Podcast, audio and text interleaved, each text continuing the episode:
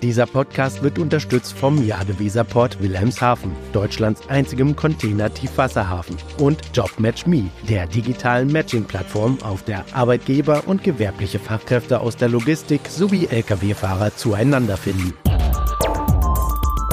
DVZ, der Podcast. News und Hintergründe der Woche. Die Berliner Digitalspedition Sender hat gemeinsam mit dem schwedischen Lkw-Hersteller Scania ein Joint Venture entworfen, das die Interessen der beiden Unternehmen miteinander verknüpft. Was sich hinter dem Namen Juna verbirgt, darüber sprechen wir gleich. Und wir sprechen auch über ein paar interessante Personalien, das Loch in den Staatsfinanzen und auch mal wieder über die Schiene und den KV. Mein Name ist Robert Kümmerlen. Und ich bin Sven Benür. Herzlich willkommen zu einer neuen Ausgabe von DVZ die Woche, dem Nachrichtenrückblick der DVZ. Ja, Robert, als ich hörte, dass Sender und Scania gemeinsam eine E-Lkw-Vermietung aus der Taufe heben wollen, da war mir im ersten Augenblick nicht so wirklich klar, wo die Berührungspunkte zwischen den Unternehmen liegen. Na, und dann beim Weiterlesen der, der Mitteilung bin ich dann aber darauf gekommen, da hieß es nämlich, dass die Interessenten nicht nur die Fahrzeuge in einem sogenannten Pay-per-Use-Verfahren einsetzen können, Sie bekommen auch gleich die passenden Aufträge über die Plattform von Sender mitgeliefert. Das ist also, denke ich mal, so eine Win-Win-Win-Situation. Denn Scania kann E-Lkw an den Mann bringen, Sender bekommt Zugriff auf weitere Frachtführer und letztere können nahezu, nahezu risikolos auf die neue Technik umsteigen. Im Pay-per-Use-Modell sind sie gegen technische Ausfälle nämlich gesichert und die Zuweisung von Aufträgen via Sender sorgt dafür, dass die Fahrzeuge ausgelastet sind und hoffentlich genug Geld einfahren können, um die Raten zu bezahlen. Das geht natürlich über das hinaus, was andere E-Lkw-Anbieter so vorhaben. Oder um es mal mit Henry Ford zu sagen, wer immer tut, was er schon kann, bleibt immer das, was er schon ist. Und genau das ist eben bei dem Modell nicht der Fall. Das ist mir alles ein bisschen zu euphorisch gedacht, wenn ich mal ehrlich bin, denn das Modell hat ja auch ein paar Haken. Erstens sind Interessenten auf Scania-Fahrzeuge festgelegt und zweitens entsteht doch eine gewisse Abhängigkeit zwischen den als Frachtführer auftretenden Transportunternehmen und eben Sender. Und drittens spart das Juna-Konstrukt das Thema Ladeinfrastruktur völlig aus, wenn ich das richtig gesehen habe.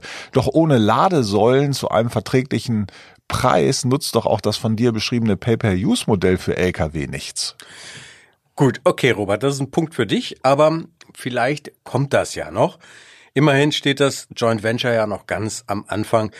Der Plan sieht nämlich vor, die Flotte äh, erstmal klein aufzubauen. Es fährt erst ein Fahrzeug und bis 2030 sollen das dann 5000 Einheiten werden. Und in der Zwischenzeit bleibt natürlich noch reichlich Zeit, die Ladesäulenkompetenz zu finden und mit einzubinden. Naja, aber wie gesagt, äh, ist ein Punkt für dich, dieser Schwachpunkt. Kommen wir mal zu was ganz anderem, denn in dieser Woche hat es ja gleich zwei wirklich interessante Personalien gegeben.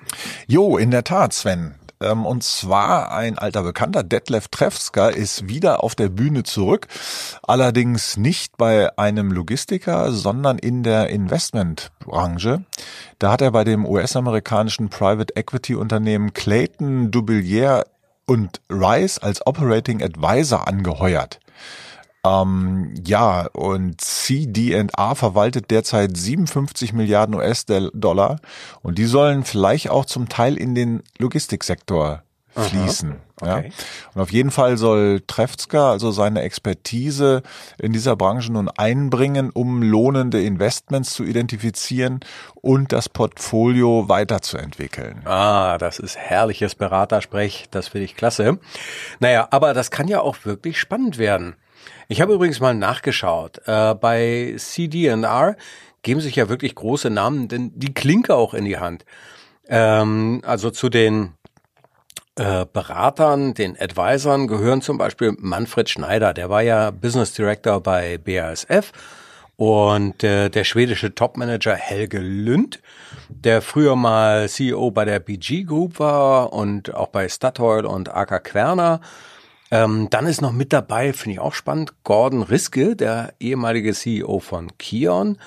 Und äh, Michaela Bulik, die zuletzt als Logistikchefin für GE Renewable Energy tätig war. Naja, und zu diesem Kreis äh, gehört jetzt nun auch Detlef Trefzka. Ja, das ist, äh, mal, mal schauen, was er da so alles dann reißt. Ne? Und ähm, daneben gab es ja noch eine weitere, finde ich doch, überraschende Personalie. Und um wen es sich dabei handelt, darüber sprechen wir dann gleich.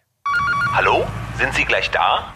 Mit der Live-Sendungsverfolgung von Timocom teilen Sie Ihre GPS-Daten mit Ihren Geschäftspartnern selbstbestimmt und in Echtzeit auch über Schnittstellen. Vereinbaren Sie jetzt Ihre kostenlose Demo auf timocom.de-dvz.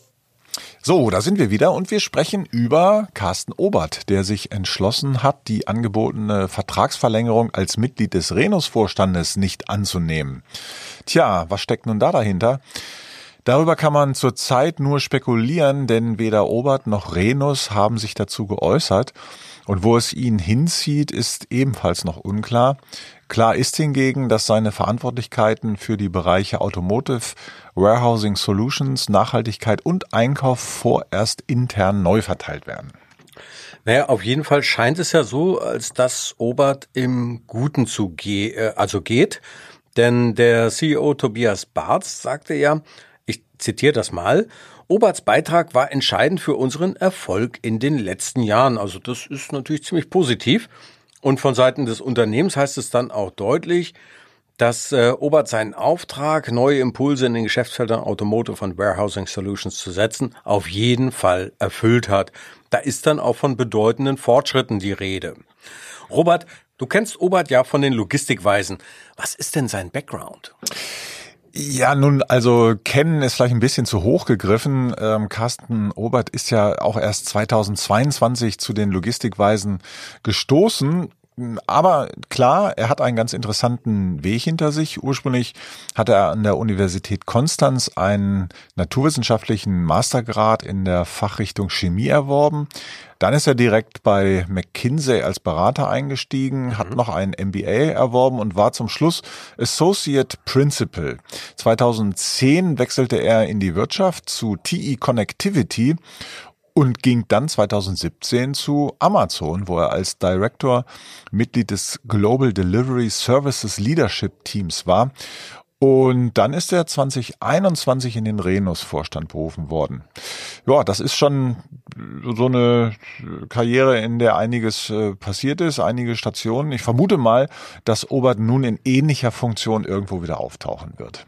Ja, wir werden sehen. Äh, üblicherweise gilt ja immer eine gewisse Sperrfrist, bevor Top-Manager wieder durchstarten können. Aber lass uns mal von der Logistik in die Politik wechseln. Da ist nämlich äh, viel passiert in den letzten Tagen. Oh ja. Und zwar ist der Haushaltsentwurf 2024 vom Bundesverfassungsgericht richtig heftig abgeschmettert worden. Ja, das war ein Knaller. Das war ein Knaller. Und der Grund der, äh, äh der Geschichte ist ja der, dass die Ampelregierung Gelder, die ursprünglich zur Bewältigung der Corona-Krise vorgesehen waren, ähm, mal schnell und pragmatisch, wie Sie es selber sagten, in den heutigen Klima- und Transformationsfonds, also den KTF, umgeleitet hat. Und ähm, das ist laut den Richtern verfassungswidrig. In der Konsequenz bedeutet das, dass der gesamte Haushaltsentwurf 2024 neu verhandelt werden muss. Und das dauert. Ja, und es geht ja auch nicht um wenig Geld. Bisher sollten 99 Milliarden Euro aus dem KTF ausgegeben werden und allein für die Schiene waren im bisherigen Haushaltsentwurf über 5 Milliarden für 2024 und weitere Milliarden für die Folgejahre vorgesehen.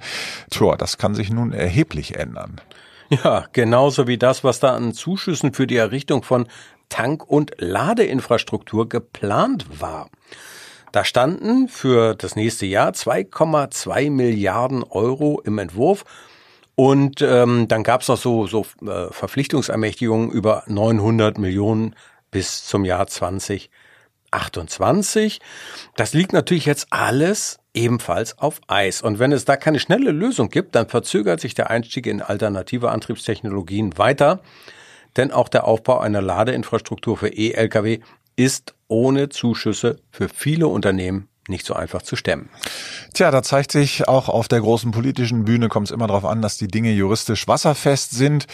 Und übrigens auch auf der EU-Ebene wird ja gerade vor Gericht gestritten, und mhm. zwar um die Rechtmäßigkeit des Mobilitätspakets. Auweia.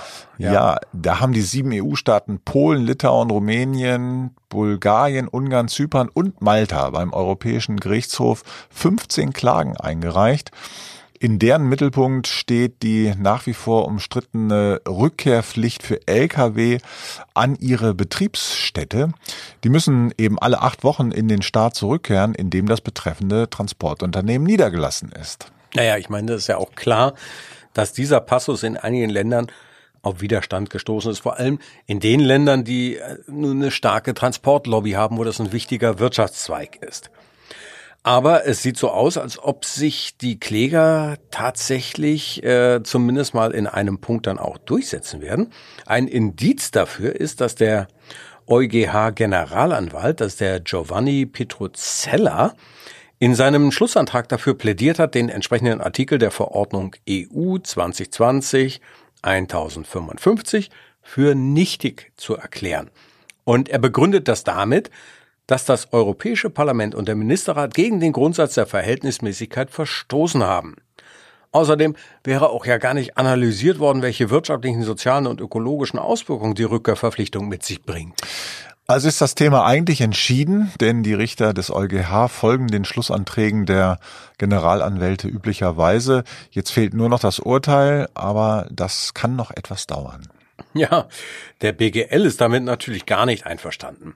Von dort heißt es, auch hier zitiere ich mal, die regelmäßige Rückkehr des Fahrzeugs ist ein essentieller Bestandteil des Mobilitätspakets und zwingend notwendig, um Wettbewerbsgleichheit und menschenwürdige Arbeitsbedingungen wiederherzustellen.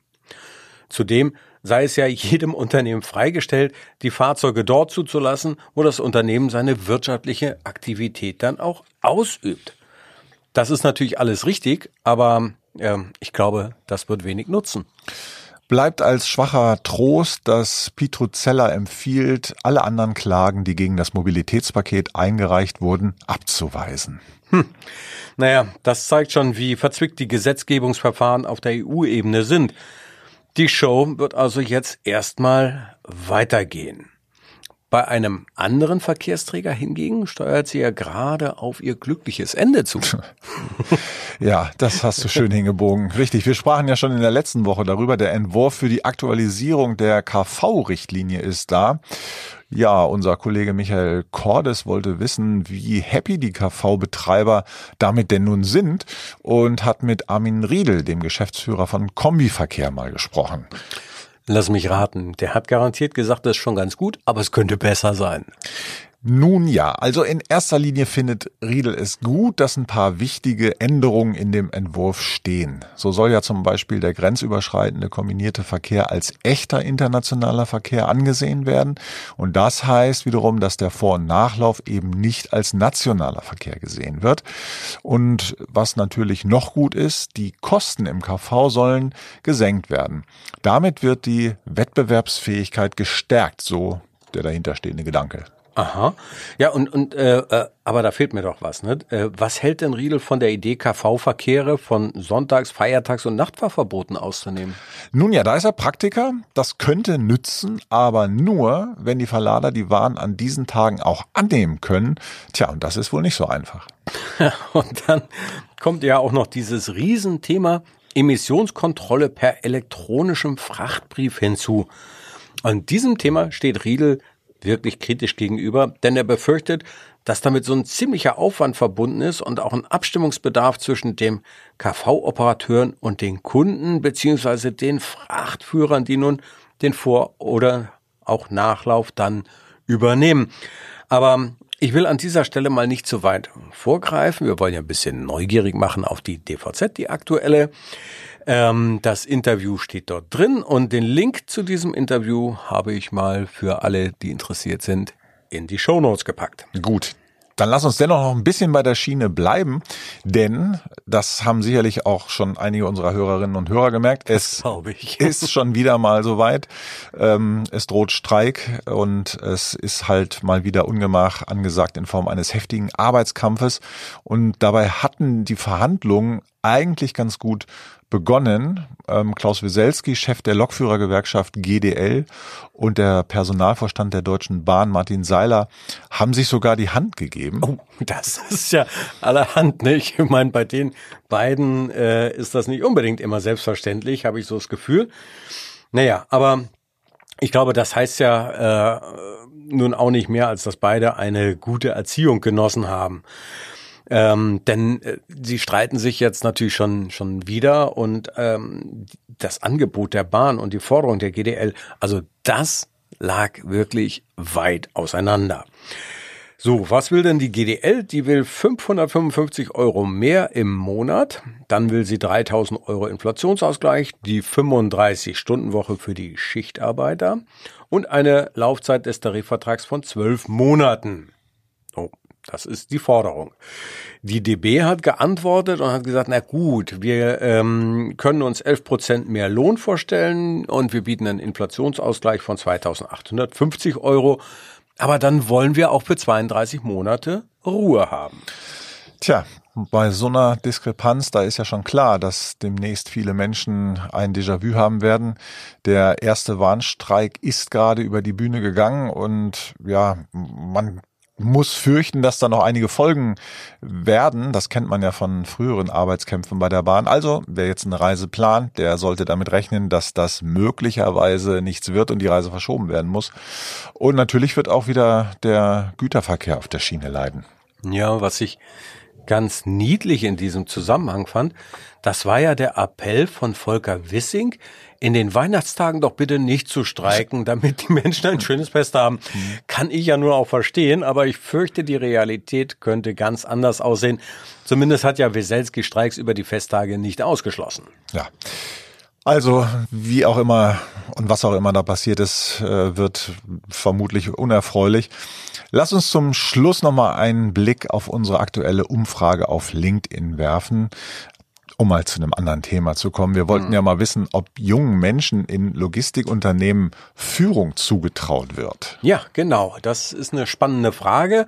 Und es haben sich bisher ähm, über 260 Menschen daran beteiligt. Von denen haben 60 Prozent dann geantwortet, dass das Alter in ihrem Unternehmen keine Rolle spielt, wenn es um die Besetzung von Führungspositionen geht.